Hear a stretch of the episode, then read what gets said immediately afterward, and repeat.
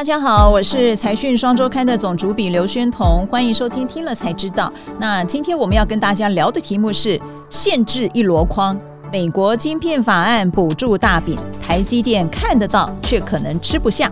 那今天的呃来宾是我们财讯双周刊的副总编辑林宏达。是，大家好。如果听众朋友想要把这个美国芯片法案最新的进度呢了解的清楚一点的话，记得要看到最后啊。在节目开始之前，别忘了按赞、订阅、加分享。Podcast 的听众呢，也欢迎留下五颗星给我们。现在呢，我们就进入节目的内容了。宏达，最近美国这个晶片条款其实已经很久了，这件事情很久。可是最近为什么大家又开始在谈这件事情呢？是有什么样的新进度吗？其实最近呢，这个呃，不管是台积电创办人张忠谋，还是董事长刘德英，都讲了非常明确的一些表态，这是过去没有看过的。那第一个就是张忠谋，其实在这上一次这个晶片战争的作者来的时候，他讲了一句话，他就是说：“哎，这个美国的晶片科学法案的目的究竟是什么呢？哦，他是要这个提高这个制造的比例吗？那？”美国在半导体的制造比例已经很高了，如果是服务国防安全的话，其实已经够用了。他意思是这个，那所以他就提出第一个问题：美国想搬多少半导体产业到美国去？那过了几天之后，其实台积电的董事长刘德英啊，他也在公开的场合突然讲了一句话，他就说：这个美国晶片法案的这个条件哦，有一些是没有台积电没有办法接受的，台积电呢还要再跟美国政府讨论。那我们回顾过去几年台积电去美国投资的过程哦，去年我们去亚利桑那采访嘛，嗯，整个过程都很顺利，都很平顺，没有提到说这个还要再讨论。哎，可是为什么这个时间点呢？提出来美国晶片法案内容，台积电要跟美国政府讨论呢？我们去看了美国政府的文件，嗯，有个重点就是说，今年三月开始哦，美国的这些晶片法案的这个补助。要开始申请了，那其实他开始列出了非常多的细节。那这个细节里面，我想如果答应下去的话，对于台积电未来的营运哦，它会有很多新的这个义务啊。那这些义务对台积电会造成什么影响？我觉得是相当值得台积电的投资人关心的。对，因为台积电引领的这个半导体产业，基本上是我们台股半壁江山，可能都受到它影响哦。那刚刚宏达提到了说，因为他看了美国商务部的文件，看到说今年三月底开始，可能陆陆续续就是这个补助就开始申请。那因为这个东西，大家就开始看到一些细节，尤其韩国闹得很厉害，都把它叫做霸王条款嘛，对不对？好，那我们现在就想说，这些条件呢，为什么让台积电很难接受？到底哪一些条件很难接受？我想对台积电的呃经营者跟投资者来讲，未来能不能够获利稳定，这是一个重点嘛？哦，对。可你仔细去看，第一个张创办人其实在公开场合也讲过，嗯，这个在美国制造的成本哦，可能是在台湾的这个五成或甚至是翻倍增加这么多。那台积电宣布在美国这个投资的金额大概是四百亿美元哦，大概台币一兆多啊哈，你就可以想象增加的折旧或者是它对毛利的影响，其实是有一定的影响的。不过我们去看到说，在这一次晶片法案里面，究竟可以拿到多少的补助呢？一个叫直接资助啊，嗯，第二个联邦贷款啊，第三个就是呃。第三方贷款，或者是像有一些像退税啊、税务的优惠。嗯嗯。那第一个比较重要，就直接给钱。对。那直接给多少钱呢？他有写啊，就是你投资额的百分之五到十五。那你四百亿去算的话，大概相当于二十到六十亿的这个美元，听起来相当多嘛，对不对？对，听起来是很多。可是我们要考虑一件事哦，台积电这个公司一年光是去年的资本支出，就是哎，我盖新厂啊，我很多花下去，我未来要我买的设备，我一年。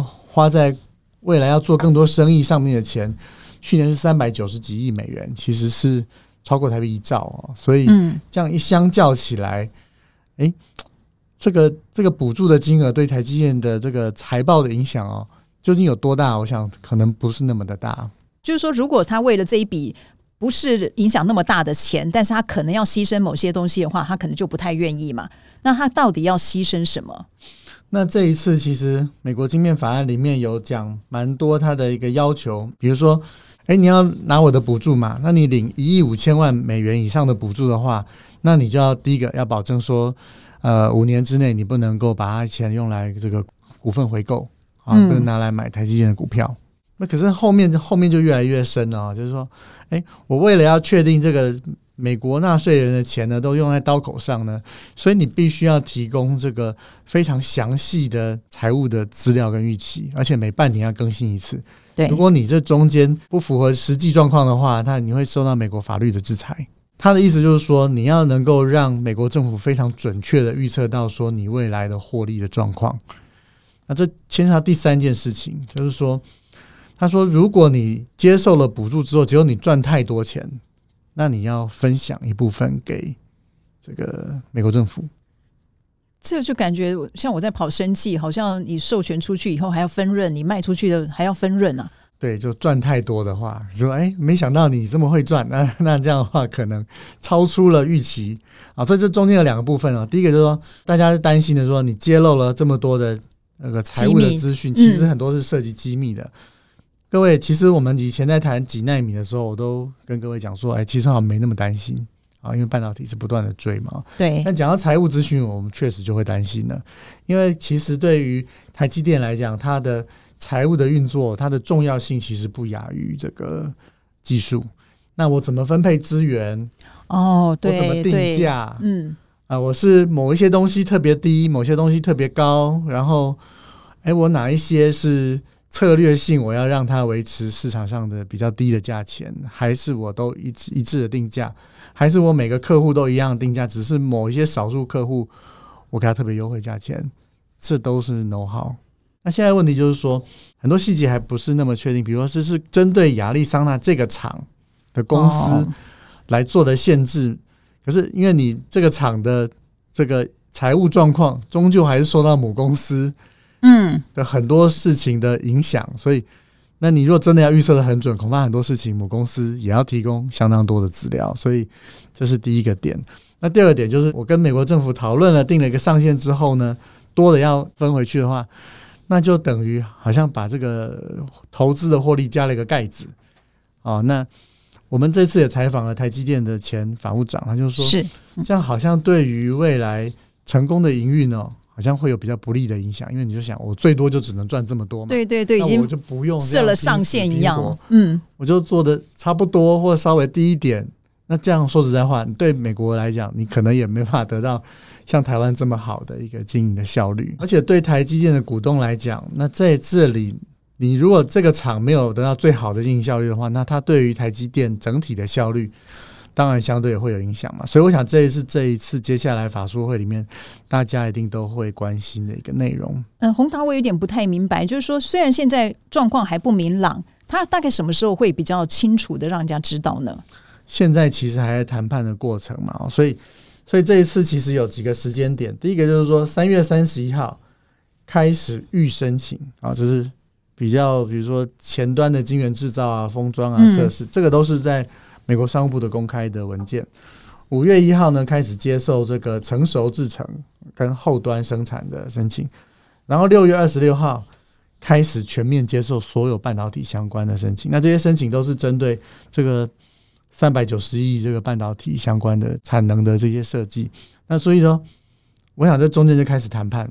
现在已经开始对，然后接下来又有不同的时间点，所以越来越多厂商会面临这个问题。那这种事情就会慢慢消息就会出来了嘛，对不对？所以我觉得这个刘董事长讲这个是抛出这个议题的时间非常巧的，就是在这个申请正要开始起跑的时间点。那所以说这个状况的话，我们台积电应该也是要 lobby 要游说这个美国那那方面嘛。那目前有没有什么样的动作？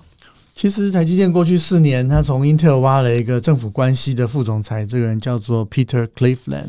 嗯，那他很多都是参加哎这个大学的研讨会啊，跟各方的利益团体去谈台积电在美国的这个晶片自制的计划里面可以做什么样的贡献，是，然后跟大家来做这个意见的交换。但是我们也有侧面的去采访相关的之那个产业的人士，他就说。其实很多谈判涉及产能的计算，涉及成本的计算，那最终都还是从台积电的总部来做决定。那所以其实是多线的，除了在美国的拉比之外，从台从新竹跟跟华府也是直接的沟通。是。那你刚刚有提到说你访问了那个台积电前法务长杜东佑啊，那他有没有什么样的建议或什么方向给我们？哦，对，我觉得他的经验是相当丰富的哦。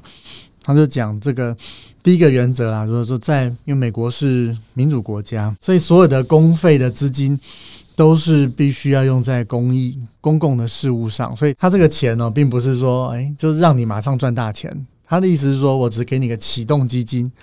帮助你可以比较顺利的开始。他说：“呃，你说在美国这种呃这种补贴拿去为了满足私利，比如说你说买股票啊这些，在美国那是不能够接受的。”他讲一个重点就是说，美国其实有非常多种的补贴，那每一个不一样。像这个补贴里面，我们今天反而很多在谈说，你拿了我这个补贴，你十年内就不能够去像中国之类的这些国家在扩大。半导体的一些投资或把先进的技术放进去，那但是这个杜东佑就说，并不是每一个补贴都是这样子的一个要求哦。比如说亚利桑那当地的哦，他就没有这样要求。那他意思是说，台湾公司要去拿这个美国的补贴之前，第一个要先想清楚你要什么。哎，我有一些呃，我可以答应；有一些我不能答应。比如说。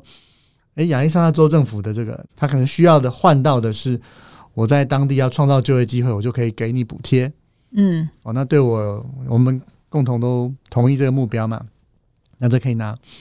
诶，可是如果你觉得说，诶，某一些要求说你一定要炫哪些机密，嗯，那这可不可以拿就要讨论了。意思说，美国很多它这个菜，它是一个套餐啊。哎，你是甜点不要呢，还是前菜不要呢？是可以讨论的。它并不是说你从头全部就一定要吃到尾。